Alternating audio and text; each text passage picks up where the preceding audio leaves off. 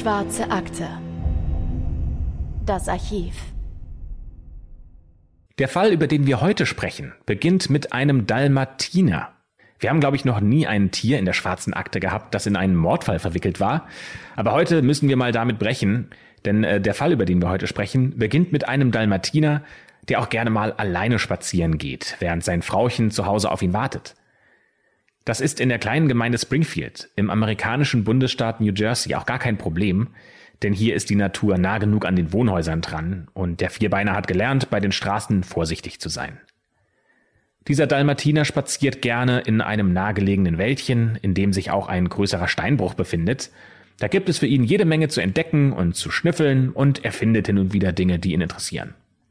Es ist der 19. September 1972, ein bunter Herbsttag, an dem dieser Dalmatiner vollkommen unerwartet zu einem Protagonisten in einem Mordfall wird, der zunächst die kleine Gemeinde und später dann das ganze Land tief erschüttert und dazu führt, dass die Bewohner von Springfield ihre Türen von da an nachts lieber doppelt abschließen. Als das Frauchen an diesem Septembertag ihren Hund durch die Glastür in den Garten kommen sieht, da kann sie erkennen, dass er irgendwas im Maul trägt. Vermutlich einfach ein Ast, denkt sie und öffnet ihm die Tür. Der Dalmatiner lässt seine Beute ins Gras fallen. Und im gleichen Moment läuft die Hauswirtin an genau dieser Stelle vorbei, wo er etwas ins Gras hat fallen lassen. Diese Hauswirtin bleibt wie erstarrt stehen und stößt einen Schrei aus, der aus tiefster Kehle kommt. Erschrocken eilt auch die Hundebesitzerin aus ihrer Wohnung und schaut ungläubig auf den Gegenstand, der da vor ihr im Gras liegt, und dieser Gegenstand ist nicht, wie erwartet, ein Ast, sondern ein Arm, ein menschlicher Arm. Ein menschlicher Arm, vom Wetter und der Zeit bereits so zersetzt, mit bräunlich-roter, ledernder Haut. Und damit herzlich willkommen zu einer neuen Folge der Schwarzen Akte. Mein Name ist Christopher. Und ich bin Anne, hallo. Und wir sprechen heute in dieser Folge über etwas Mystisches. Ja, sogar über Dinge, die fantastischer sind, als wir das üblich tun. Denn heute werden wir in die Sphären schwarzer Magie eintauchen. Wir sprechen heute über Hexerei und Teufelsanbetung oder zumindest über das, was einige Menschen dafür halten. Wir werden dafür einigen Klischees begegnen, die in dieser Form wahrscheinlich nichts mit den modernen, naturreligiösen und auch friedlichen Glaubensrichtungen wie zum Beispiel dem Wicca zu tun haben. Von daher ist es uns wichtig, das auseinanderzuhalten und wir versuchen, Klischees und Vorurteile auch als solche zu erkennen und sie für euch einzuordnen. Und ihr werdet auch schnell merken, dass bei dem heutigen Fall die Grenzen zwischen dem Möglichen und dem Unmöglichen verschwimmen, auch zwischen dem Wahren und dem Unwahren. Und die Berichte über das, was geschehen ist, die unterscheiden sich auch teilweise sehr voneinander. Die menschliche Erinnerung verschwimmt ja gerade bei Themen, welche die Grenzen unseres rationalen und logischen Verstandes überschreiten. Und so kann es eben auch schnell passieren, dass sich Zeugen widersprechen, die in ein und denselben Fall verwickelt sind, ihn aber grundsätzlich eben anders wahrgenommen haben. Emotionen spielen bei dem, was jetzt kommt, eine große Rolle. Denn Angst und Unsicherheit führen dazu, dass einige Menschen selbst nach über 30 Jahren nicht offen mit der Presse über das reden wollen, was geschehen ist. Oder zumindest nur unter der Voraussetzung, dass ihre wahren Namen nicht in den Berichten genannt werden. Aber beginnen wir mal von ganz vorne.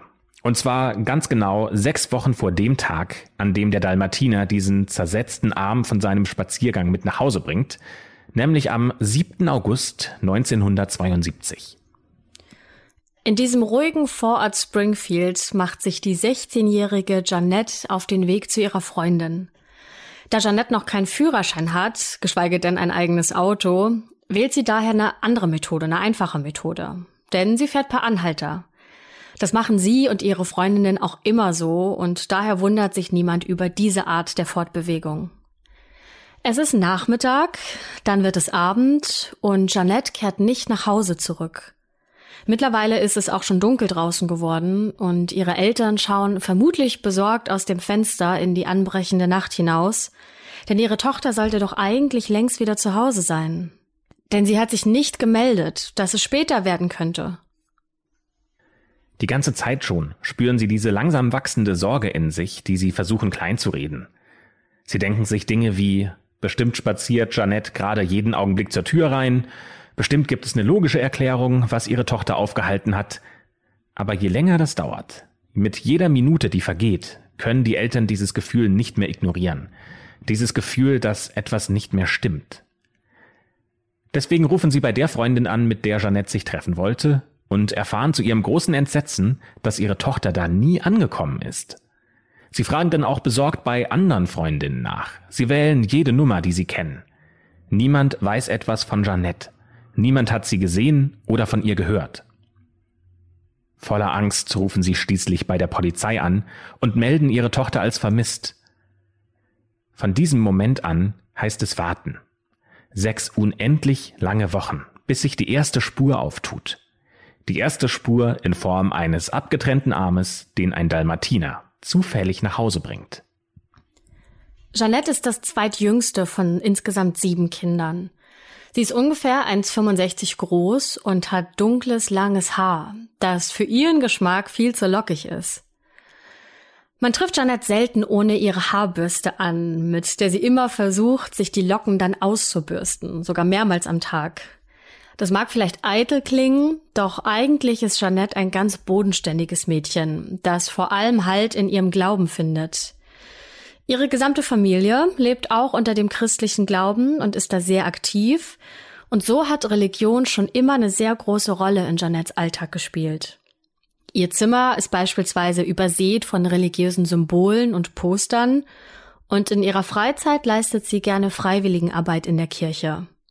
Stundenlang läuft sie dann mit anderen Freiwilligen durch die Straßen, verteilt Flyer und predigt immer das Wort Gottes, denn so hofft sie, auch andere Menschen zu Jesus führen zu können. Außerdem setzt sich Janette in der Gemeinde sehr aktiv gegen Drogenmissbrauch ein und nach der Schule möchte sie gerne auf ein Bibelcollege gehen, um sich dort noch intensiver mit Gott und dem Glauben beschäftigen zu können. Vier Tage vor ihrem Verschwinden hat sie in kleiner Runde ihren 16. Geburtstag gefeiert, denn äh, große Partys mit viel Alkohol, die sind nicht ihr Stil. Zumindest glaubt man das. Denn wenn man heute etwas mehr über sie liest, dann stößt man auf viele widersprüchliche Geschichten. Es gibt einige Quellen, die behaupten, dass Jeannette ein wildes Doppelleben gehabt hätte. Auf der einen Seite tut sie so, als wäre sie dieses fromme Mädchen, das sich in der Kirche engagiert. Auf der anderen Seite soll sie ein Wild Child sein, das sich gerne mit Drogen ausprobiert und Jungs, die ihr gefallen, auch nicht von der Bettkante stößt. Manche behaupten, dass sowohl Jeanette als auch ihre Schwester vor einigen Jahren Drogenprobleme gehabt hätten, die sie jedoch äh, gelöst haben, indem sie gemeinsam mit der ganzen Familie der Evangel Church beigetreten sind, in der Jeanette dann auch später aktiv geworden ist. In dieser Kirche geht es darum, Menschen eine lebensverändernde Beziehung zu Jesus Christus beizubringen und die auch äh, sehr aktiv zu leben. Dass die ganze Familie mit ihrem Glauben so offen und aktiv lebt, das stößt nicht bei allen Nachbarn auf Verständnis. Generell scheint die Familie, also zumindest in den Augen der Nachbarn, irgendwie anders zu sein und irgendwie auch nicht so richtig hierher zu passen. Die bleiben gern unter sich und verlassen eher selten das Haus. Zum Beispiel, wenn sie für die Kirche unterwegs sind. Und wenn man sie aber auf der Straße trifft, dann kommt eigentlich nie so wirklich ein Gespräch zustande. Das liegt auch daran, dass Springfield in der Vergangenheit ein kleines Bauerndorf war, das seine Entwicklung zu einer Community der mittleren Oberschicht mit großer Skepsis betrachtet. Jeanettes Familie gehört zu den Leuten, die diese Entwicklung vorantreiben. Denn als sie in den 60er Jahren nach Springfield gekommen sind, da haben sie ein schönes, großes Haus gekauft, von dem man aus an klaren Tagen sogar die Skyline von Manhattan sehen kann, das aber trotzdem weit genug vom Großstadttrubel entfernt ist, um noch die Idylle dieser Vorstadt genießen zu können. Die Familie kann sich das nur leisten, weil der Vater eine eigene Firma hat, und zwar kümmert die sich um Abwrackung und Recyceln von Autos, und die Mutter ist vorrangig als Hausfrau zu Hause beschäftigt. In dieser großen Familie und der kleinen Gemeinde hat Jeanette ihren Platz gefunden. Sie ist eine Person, die nicht viel Aufmerksamkeit auf sich zieht, vor allem weil sie vom Typ her eher zurückhaltend ist. Die Leute, die sie kennen, die beschreiben sie als freundlich, als lieb und als ruhig. Und auf viele Menschen, da wirkt Jeanette eher wie ein verschlossenes Buch. Was sie fühlt, das ist ihr nicht direkt abzulesen, und in manchen Augen lässt sie das sehr unnahbar wirken. Jetzt haben wir so zwei Seiten von Jeanette kennengelernt. Das eine Extrem der ausschweifenden Partymaus und das andere Extrem der sehr verschlossenen und introvertierten Christin. Wahrscheinlich ist sie weder das eine noch das andere Extrem, ähm, sondern sie ist wahrscheinlich ein ganz normaler Teenager, der an Gott glaubt, sie lebt ihre Religion, klar verknallt sie sich auch mal in Typen und äh, raucht vielleicht auch gerne mal einen Joint, probiert auch mal was aus und sieht in all dem keinen Widerspruch zu ihrer Religion. Aber so ganz genau werden wir das ehrlicherweise nie wissen. Denn Jeannette stirbt an oder um jenen 7. August 1972 herum. Also gut sechs Wochen vor dem Tag, an dem der Dalmatiner ihren Arm im Wäldchen mit dem Steinbruch findet. Ihr Tod ist es, der dann eine Welle von Gerüchten und Spekulationen auslöst, die die Grenzen zwischen dem Wahren und dem Unwahren, dem Nachvollziehbaren und dem Nicht-Vorstellbaren deutlich verwischt. Kurz nachdem das Frauchen des Dalmatiners die Polizei alarmiert, macht sich diese mit Bluthunden auf die Suche nach dem Körper, zu dem dieser Arm gehört. Das Waldstück, aus dem der Hund gekommen ist, das ist recht dicht bewachsen und deswegen dauert das auch eine ganze Weile, bis man Janets Körper findet. Ihr Körper liegt mit dem Gesicht nach unten auf einer Klippe des Steinbruchs, das von den Menschen in Springfield nur The Devil's Teeth genannt wird, also die Zähne des Teufels. Diese Klippe ist ungefähr zwölf Meter hoch und ja relativ schwer zugänglich, da das Gestrüpp hier sehr dicht bewachsen ist und es teilweise auch sehr steil bergab geht. Und Janets Körper kann auch nicht sofort als ihrer identifiziert werden, da er insgesamt sechs Wochen postmortem schon ziemlich zersetzt ist. Und ähm, bitte Achtung, denn jetzt folgt eine recht bildliche Beschreibung. Also wenn ihr das nicht hören möchtet, dann spult ein paar Sekunden vor. Der größte Teil ihres Körpers ist schon von Tieren angefressen worden und von ihrem Kopf bleiben nur der Schädel und ihre langen schwarzen Haare übrig. Letztendlich sind es hier ihre Zähne, anhand derer man Jeannette später eindeutig identifizieren kann. Jeannette ist noch fast vollständig bekleidet. Sie trägt enge Hosen und ein blaues Shirt. Das ist übrigens genau die Kleidung, die ihre Eltern bei der Vermisstenanzeige aufgegeben haben. Das Einzige, was fehlt, sind ihre Schuhe und ihre Socken. Neben ihr liegen Sandalen und etwa einen Meter weiter findet die Polizei den Inhalt ihrer Handtasche, den anscheinend jemand dort ausgekippt hat. Da liegt ein kleiner Haufen von Taschentüchern, Schminksachen, Mittel gegen Erkältungen und ein Schlüssel.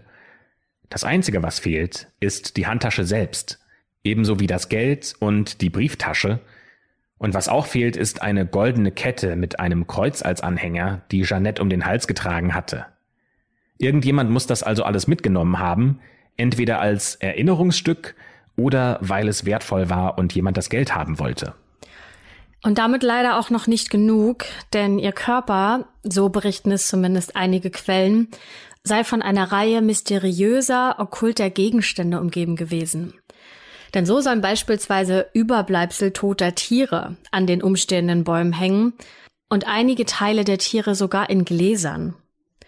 Um Jeanettes Leiche herum sollen heruntergefallene Äste und Stämme in der Form eines Sarges liegen sodass es dann aus der Vogelperspektive von oben den Eindruck erweckt, dass sich ihre Leiche in einem Sarg befindet. Über ihrem Kopf sollen zwei Äste über Kreuz gelegen haben, ebenso wie einige Steine in einem Halbkreis um ihren Kopf, sodass das aussah wie ein Heiligenschein. Und um sie herum soll man zudem noch zahlreiche Kreuze gefunden haben, die ebenfalls aus kleinen Ästen zusammengelegt sind.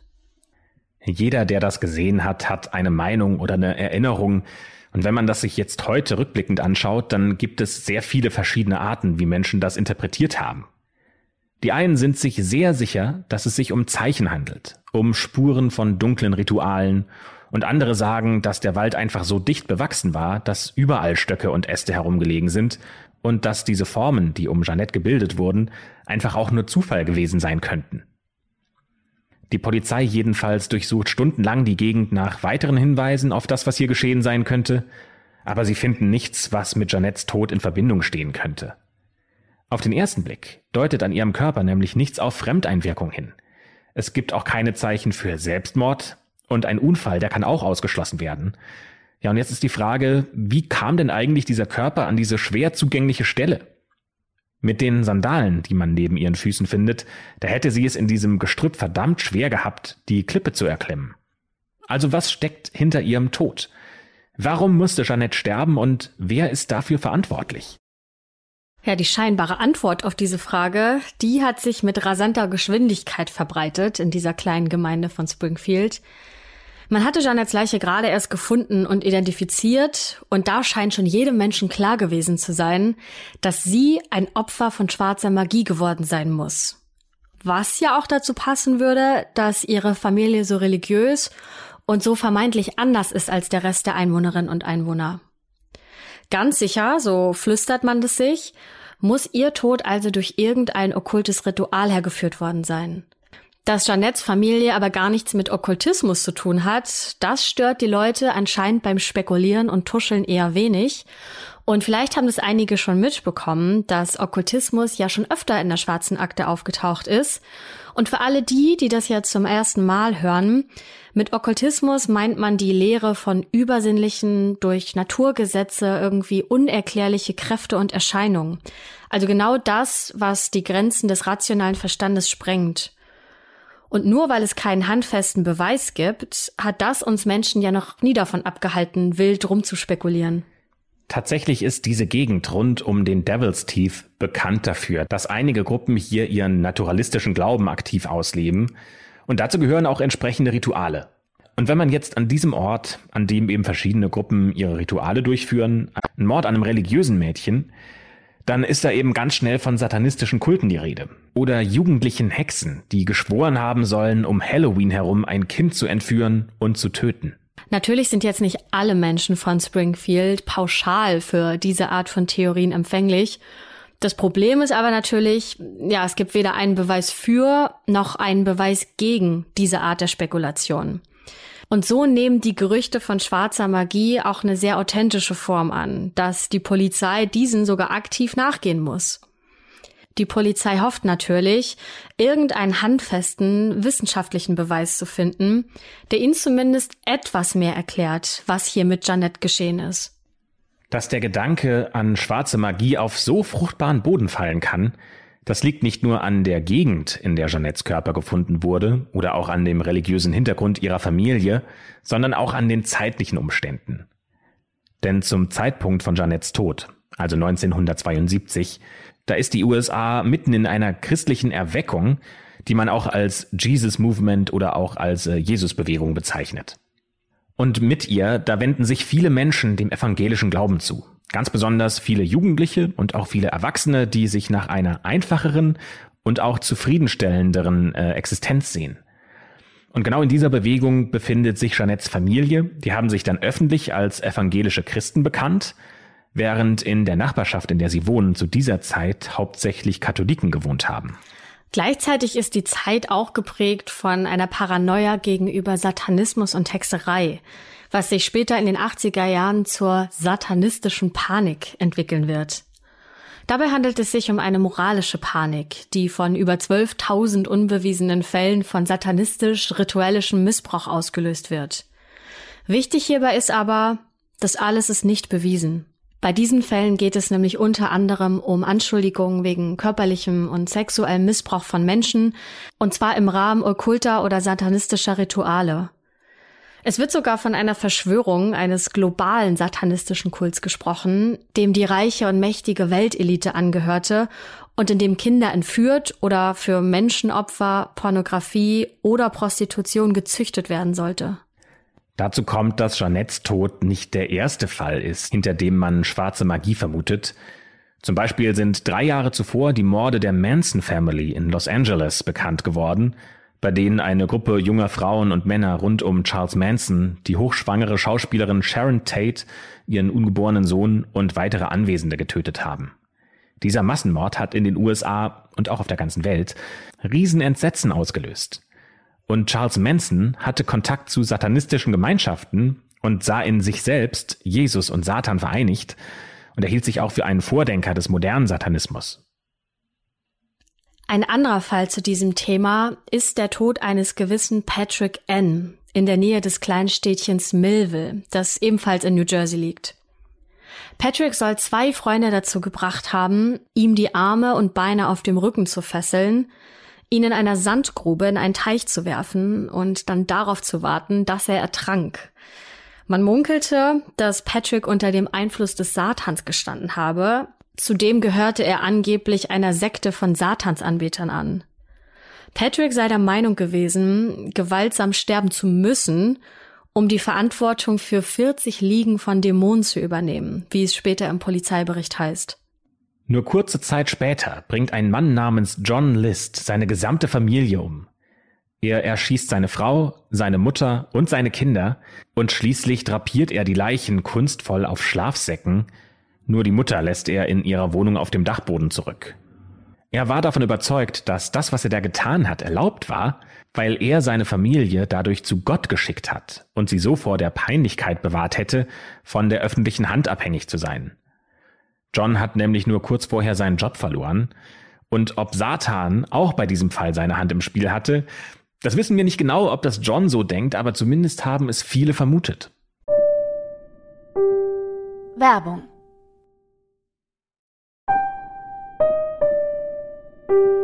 Werbung Ende.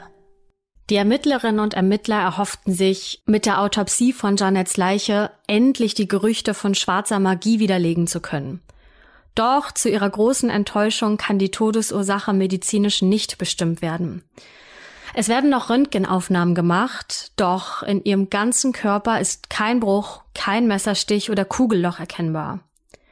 Sie vermuten, dass Jeanette möglicherweise erwürgt worden ist, doch mit Sicherheit können sie das auch nicht sagen. Denn ihr Körper ist für weitere Analysen leider schon zu zersetzt. Wir dürfen ja auch nicht vergessen, dass sich der Fall im Jahr 1972 abspielt und die forensische Wissenschaft hier noch eher am Anfang stand. Was wir zumindest sicher sagen können, ist, dass sich im Körper von Jeanette weder Drogen, Alkohol oder andere giftige Substanzen befunden haben. Das Einzige, was man gefunden hat, war eine recht große Menge Blei, die aber in dieser Menge nicht tödlich ist. Wäre mehr Blei in ihrem Körper gewesen, dann hätte das zu schweren Hirnschäden oder sogar zum Tod führen können. Vor ihrem Tod hat Jeanette zumindest keine Anzeichen einer Bleivergiftung gezeigt, zumindest sagt ihre Mutter, dass bestimmte Symptome, die darauf hinweisen können, nicht bei Jeanette sichtbar waren. Dazu gehören zum Beispiel Gewichts- und Gedächtnisverlust, äh, aber auch Dinge wie ein Kribbeln in Armen und Beinen. Also über nichts davon hat Jeanette jemals geklagt. Diesen hohen Bleianteil könnte man damit erklären, dass ihr Körper ja sechs Wochen lang auf der Erde lag und äh, dementsprechend auch verschmutzt war. Denn damals war Bleifarbe noch erlaubt und die wurde häufig im Wald entsorgt. Und so kann man natürlich die Erde mit Blei verschmutzen und das könnte in ihren Körper übergelaufen sein. Diese Erde wird im Kriminallabor des FBI untersucht, ebenso wie Jeanettes Kleidung, die sie getragen hat. Damit möchte man herausfinden, ob sich möglicherweise fremde Haare bei ihr befinden, was allerdings nicht der Fall ist. Aber die Ermittler entdecken Flecken in ihrer Unterhose, in ihrem BH, ihrer Bluse und ihrer Hose. Für eine eindeutige Blut- und Spermauntersuchung sind die aber, zumindest was die technischen Möglichkeiten der 70er Jahre betrifft, zu zersetzt. Das heißt, es gibt keine wissenschaftlich fundierte Wahrheit in ihrem Fall. Keine klare Todesursache, kein klares Motiv, kein Tatverdächtiger oder Tatverdächtige. Und das, das könnt ihr euch vorstellen, ist ein gefundenes Fressen für die Medien, die die Theorie von einem blutigen, satanistischen Opferritual mit gruseligen Schlagzeilen befeuern. Obwohl auch die Zeitungen ja keine offiziellen Quellen haben, bestätigen die allerdings, dass Hexerei Grund für Janets Tod sei. Dabei zitieren sie einen Freund äh, der Familie, der Evangelist ist, in einem Zeitungsartikel, der eine Verbindung zwischen dem Teufel und dem Konsum von Drogen zieht. Der sagt, ich bin sicher, Jeannette hatte selbst nichts mit Drogen zu tun, im Gegensatz zu vielen anderen jungen Leuten hier in der Gegend. Wenn sie auf Drogen sind, so weiß ich aus Erzählungen, dann hat der Teufel Kontrolle über sie. Sie tun Dinge, die sie gar nicht tun wollen. Und sie sagen Dinge, die sie gar nicht sagen wollen, weil das Böse so mächtig ist. Und deshalb so argumentiert dieser Artikel weiter, müssten in der lokalen Bibliothek auch Bücher wie zum Beispiel die Enzyklopädie des Okkultismus und andere Lektüre zu dem Thema unter Verschluss aufbewahrt werden, weil schon viel zu viele dieser Bücher von Teenagern gestohlen worden wären. Ja, ihr merkt schon, dass von handfesten Beweisen in diesem Fall nicht die Rede sein kann. Aber trotzdem wollen die Menschen natürlich eine Erklärung und die Polizei sieht sich in der Rolle, diese auch liefern zu müssen. Vielleicht ist euch im Laufe dieser Folge neben schwarzer Magie noch eine andere Theorie eingefallen, die sich aus einigen der genannten Details und Hinweisen ergibt. Zum Beispiel aufgrund der Tatsache, dass es zu der Zeit von Janets Tod auch zu anderen Morden gekommen ist. Oder dass Janette eine Vergangenheit mit Drogen gehabt haben könnte. Lasst uns daher mal all die Theorien durchgehen, so wie es auch das Ermittlerteam gemacht hat. Wir müssen mit quasi dem Elefanten im Raum anfangen und äh, natürlich auch äh, der Möglichkeit, die in der Öffentlichkeit damals zum großen Teil akzeptiert wurde, nämlich, äh, dass es um Okkultismus gegangen ist. Die Öffentlichkeit glaubt, dass ein Hexenzirkel die 16-Jährige in einem Ritual schwarzer Magie geopfert hätte oder, das wird auch gemunkelt, dass Jeannette sich selbst geopfert hätte. Wäre das der Fall, dann wäre Jeannette eines der ersten Opfer von Ritualmorden im modernen Amerika. Einer der weltweit führenden Experten für die Geschichte der Hexerei sagt dazu, es gibt hier überhaupt keine heidnische Symbolik und auch keine aus einer etablierten Tradition der rituellen Magie. Sprich, dieser Experte glaubt nicht, dass es sich hier um einen Ritualmord handelt, er sagt auch, dass die Gegenstände, die um die Leiche herum angeordnet waren, zwar den Eindruck erwecken, dass wir es hier mit einem satanistischen Kult zu tun hätten, aber dass er glaubt, dass äh, diese Zeichen weder mit Hexerei noch mit Wicca noch mit einer anderen Religion oder einem anderen Kult in Verbindung stehen. Ein Geschichtsprofessor und Experte auf diesem Gebiet der Hexerei, der stimmt ihm zu. Er sagt, ich sehe nichts, was hier irgendwie auf satanistische Aktivitäten oder Hexerei hindeuten könnte. Erst einmal, ich glaube nicht, dass es Gruppen organisierter Satanisten gibt, die rituelle Morde durchführen. Sowas gibt es nur in den Fantasien sensationsgieriger Journalisten und Hollywood-Autoren. Moderne Hexen oder Wiccas haben nichts mit der historischen Hexerei zu tun und sind im Allgemeinen friedliche Feministen und Umweltaktivistinnen. Und das hat nichts mit diesem Fall zu tun. Das hier sieht mehr nach einem Psychopathen mit irgendeiner religiösen Fixierung aus. Kreuze tauchen zwar als Symbole sogenannter Satanisten in fiktiven Erzählungen und auf den Covern von Heavy-Metal-Alben auf, aber dann immer verkehrt herum. Die Theorie dieser schwarzen Magie klingt also überraschenderweise nicht sehr wahrscheinlich. Jetzt haben wir hier das Stichwort Psychopath gehört und das führt zwangsläufig zu einer zweiten Theorie, nämlich dass es ein Serienmörder gewesen sein könnte, dem Jeannette zum Opfer gefallen ist. Und vielleicht ja nicht nur sie. Denn nur acht Tage nach Jeannettes Verschwinden verlässt Joanne, die ist 24 Jahre alt, das Haus ihres Vaters nach einem Streit mit ihrem Verlobten und kehrt nie wieder zurück. Drei Wochen später findet man ihre nackte Leiche, Ihr vermeintlicher Mörder hat sie mit dem Auto mitgenommen und anschließend ihre Eltern um Lösegeld erpresst, was diese auch bereitwillig gezahlt haben. Dabei kommt heraus, dass der Mann, der die Familie erpresst hat, gar nicht der echte Mörder ist, sondern der war ein Trittbrettfahrer. Der hat einfach die Situation ausgenutzt. Joanne war die ganze Zeit über schon tot. Sie wurde erwürgt. Man hat sie mit dem Gesicht nach unten in einem entlegenen Waldstück gefunden, nur wenige Kilometer von der Stelle entfernt, an der Jeanettes Leiche gefunden wurde. Auch Joanne hat man die Halskette gestohlen. In diesen beiden Fällen ist die Ähnlichkeit nicht zu übersehen, denn es handelt sich, vermutlich, um die gleiche Art des Mordes an zwei jungen, attraktiven Frauen mit langen, glatten Haaren und einer durchschnittlichen Körpergröße. Und beide könnten zu ihren Mördern ins Auto gestiegen sein. Denn auch in Janettes Fall tauchen bei den Ermittlungen ein Fahrzeug auf, das für kurze Zeit in der Nähe des Tatorts von einem Polizisten auf Streife gesichtet wurde. Und wir wissen ja auch, dass Janette oft per Anhalter unterwegs war. Im Fall von Joanne kommt es sogar zu einer Anklage gegen einen fünffachen Familienvater, der neben dem Mord an Joanne noch in anderen Fällen von Gewaltverbrechen beschuldigt wird. Doch ihm kann nichts nachgewiesen werden und so kommt es auch zu keinem Urteil. Diesem Mann wird eine paranoide Schizophrenie diagnostiziert, weshalb er den Rest seines Lebens dann in einer geschlossenen Psychiatrie verbringen muss. Dort stirbt er 1992 im Alter von 57 Jahren und er könnte es gewesen sein, aber sicher ist es nicht. So wie in diesem Fall hier nicht sicher scheint. Es gibt noch eine weitere Theorie, nämlich dass Jeanettes Tod schon längst aufgeklärt wäre, aber die Behörden versuchen, diesen Tod zu vertuschen. Es könnte zum Beispiel sein, dass ihr Tod ein Unfall gewesen ist. Es gibt in diesem Steinbruch nämlich einen Schießstand, an dem die Polizei von Springfield trainiert. Möglicherweise könnte Jeannette bei einer dieser Schießübungen von einem Querschläger getötet worden sein. Nur hat man ja in der Autopsie keine Einschusslöcher gefunden und der Schießstand, der liegt eigentlich auf der anderen Seite des Steinbruchs. Das heißt, wenn dieser Fall tatsächlich eingetreten sein sollte, dann müsste der Querschläger einen ziemlichen Umweg genommen haben. Ein weiterer möglicher Grund für ein Cover-up könnte sein, dass Jeannette von jemandem umgebracht worden ist, der von mächtigen Polizeibeamten gedeckt wird. Denn hier gerät der Sohn des Polizeichefs ins Gespräch, der angeblich in Jeannette verliebt war, aber von ihr zurückgewiesen worden sein soll. Daraufhin soll dieser Sohn sie umgebracht und anschließend Selbstmord begangen haben. Die Gerüchte von schwarzer Magie könnte er absichtlich in die Welt gesetzt haben, um ja so von sich abzulenken. Aber der Sohn des Polizeichefs hat nie Selbstmord begangen.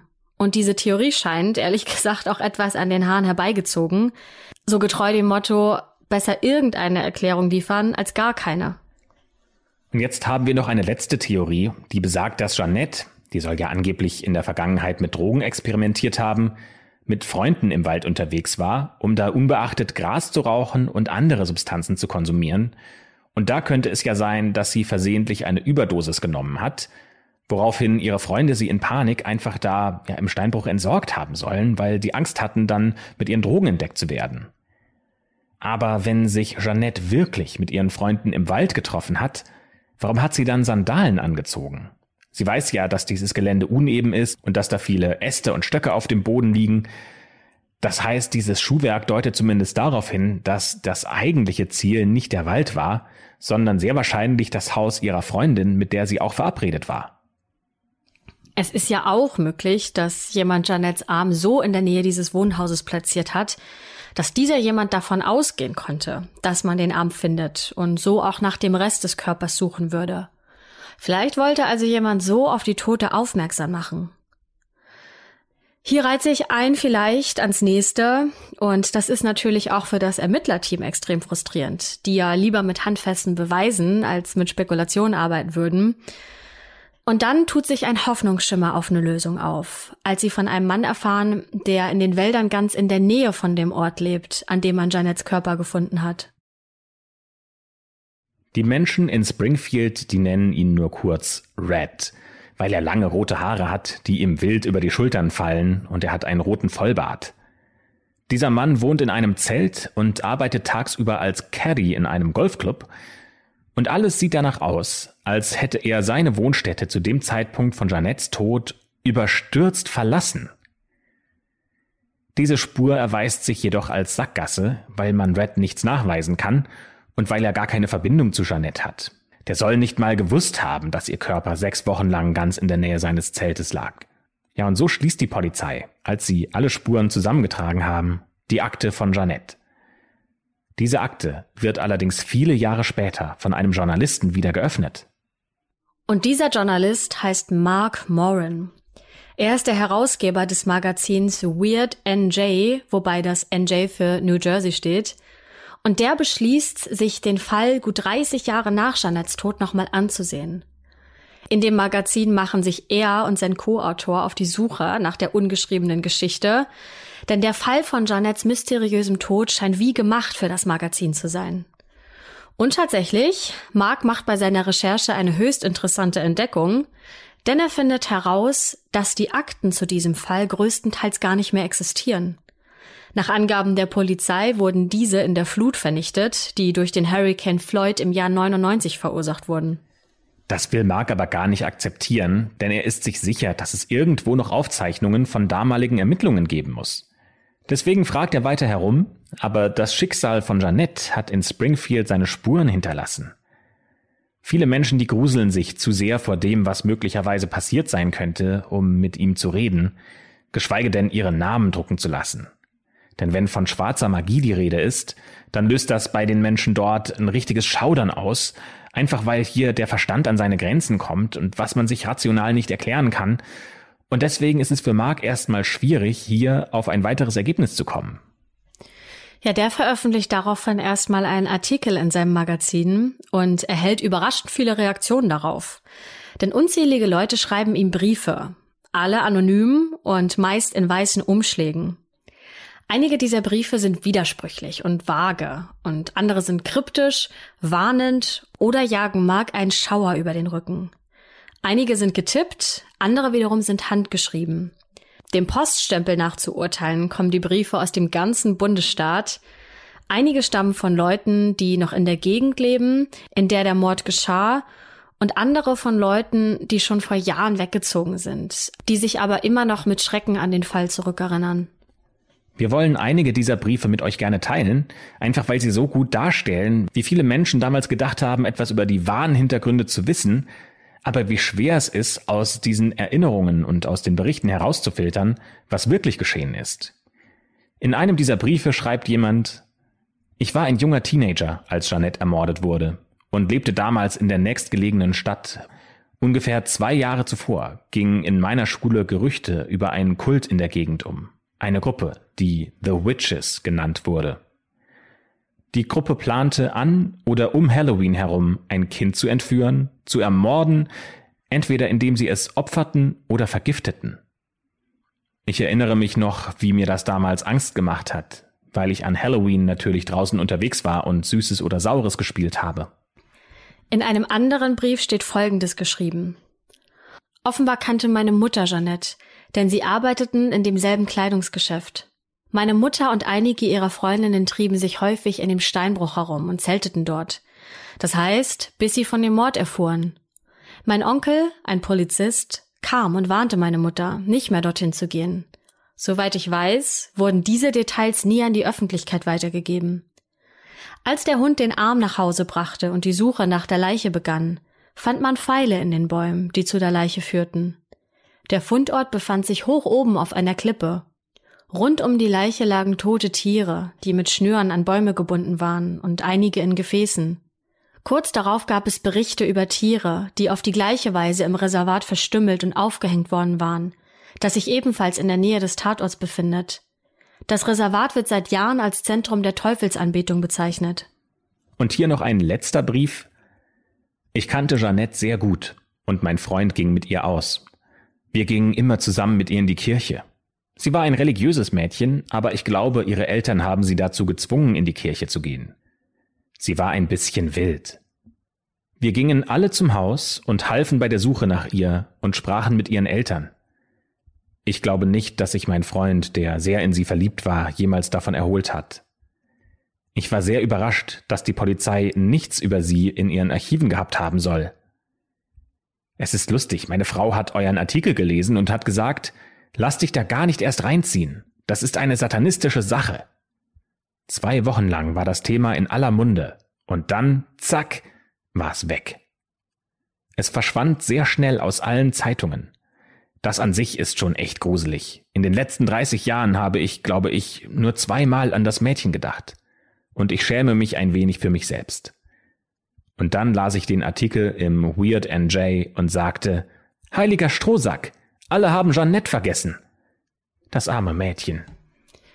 Ja, und tatsächlich stellt sich heraus, dass die Polizei gelogen hat, als sie behauptet, die Akten seien vollständig bei dem Hurricane verloren gegangen. Vielleicht wollten sie einfach nicht, dass ein Journalist diesen Fall nochmal ausgräbt und die Gerüchteküche wieder zum Kochen bringt. Doch genau das tut Mark ja. Denn zusammen mit einem Co-Autor schreibt er sogar ein Buch über den Fall, das als die ultimative zusammenfassende Erzählung von Janettes Tod gehandelt wird. Oder so zumindest gestaltet sie ihr Marketing. Das Buch heißt Death on the Devil's Teeth und wurde 2015 veröffentlicht.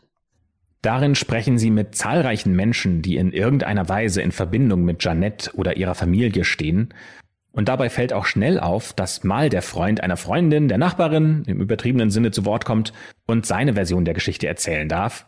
Aber ihr wisst, was ich meine, das sind ja auch schon 30 Jahre nach dem Mord und irgendwie scheint jetzt doch noch jeder was zu sagen zu haben und jeder ist sich sicher, dass er die absolute Wahrheit kennt. Auch wenn einige davon nie ein Wort mit Jeanette gewechselt haben. Und dabei widersprechen sich diese Meinungen in wesentlichen Punkten. Zum Beispiel, ob Jeanettes Tod mit einem Kult zusammenhängt ob es eine Vertuschung der Tatsachen durch die Polizei gab und auch, ob Jeanettes Mörder noch immer frei herumläuft oder herumlaufen. Die Frage aller Fragen, die sich hier stellt, lautet also, hat Jeanettes Tod tatsächlich etwas mit einem Ritualmord zu tun? Oder wurde der Fall über die Jahre durch nicht enden wollende Gerüchte einfach sensationalisiert und von den eigentlichen Fakten entfernt? In ihrem Buch finden Mark und sein Co-Autor Jesse darauf eine klare Antwort, denn sie schreiben, es waren keine okkulten Aktivitäten an Janets Tod beteiligt. Das beweist, so argumentieren die Autoren, ein einfacher Blick auf die Fotos des Tatortes. Jeanettes sterbliche Überreste wurden auf diesen Fotos zwar unkenntlich gemacht, aber das Bild, das sie zeichnen, ist sehr deutlich. Die angeblichen Kreuze aus Stöcken und Zweigen und der Heiligenschein aus Steinen, die man um Jeanettes Leiche herum gefunden haben möchte, die sind auf den Tatortfotos überhaupt nicht zu sehen. Ebenso wenig wie die Tieropfer, von denen berichtet wurde. Zwei verrottete Äste, die einem Kreuz ähneln könnten, sind offensichtlich schon lange vor Jeanettes Tod an diese Stelle gefallen. Und auf den Fotos sind auch keine Pfeile zu sehen, die angeblich in Bäume geritzt wurden. Da reicht schon ein flüchtiger Blick auf das von einem Ermittler gezeichnete Tatortdiagramm, um zu sehen, dass diese angeblichen Anzeichen für schwarze Magie und Satansanbetung bestenfalls dürftig sind. Da gibt es zwei Holzstücke, die über Jeanettes Kopf auf dem Boden gelegen haben sollen, quasi wie ein Kreuz, aber in Wirklichkeit sollen die parallel neben Jeanettes Körper gelegen haben. Von diesen Details gibt es einige, die damals vor 30 Jahren, als die Leiche von Jeannette entdeckt wurde, hochgekocht wurden. Aber die Autoren sagen heute, wenn man da einmal auf diese Zeichnungen draufgeschaut hätte und sich auch einmal genauer die Tatortfotos angeschaut hätte, dass das nie im Leben so hochgekocht werden darf, wie es damals passiert ist. Die beiden Autoren sagen, irgendjemand hätte doch auch einmal die Schlagzeilen durchlesen müssen und prüfen müssen, ob das nicht vielleicht ein bisschen zu hochgegriffen ist, was man geschrieben hat, bevor man sie gedruckt und verkauft hat. Letztendlich kommen aber auch Mark und Jesse, die sich teilweise wirklich intensiv mit diesem Fall auseinandergesetzt haben, zu keiner abschließenden Lösung. Die sind sich nur sicher, was es nicht war.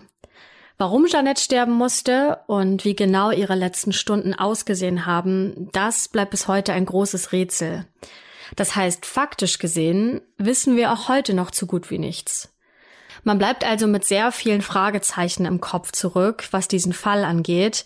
Zum Beispiel, warum die Polizeibeamten fast ein halbes Jahrhundert lang darauf bestanden haben, dass die Akten und Beweise 99 durch Überschwemmung des Hurricanes zerstört wurden.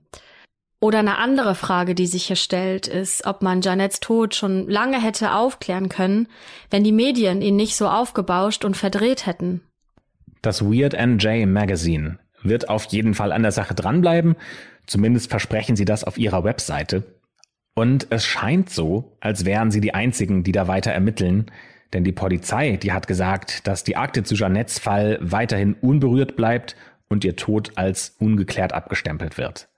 Ob sich das jemals noch ändern wird, das gilt abzuwarten, aber Hoffnung gibt es zumindest nicht, dass die Polizei hier nochmal eingreift.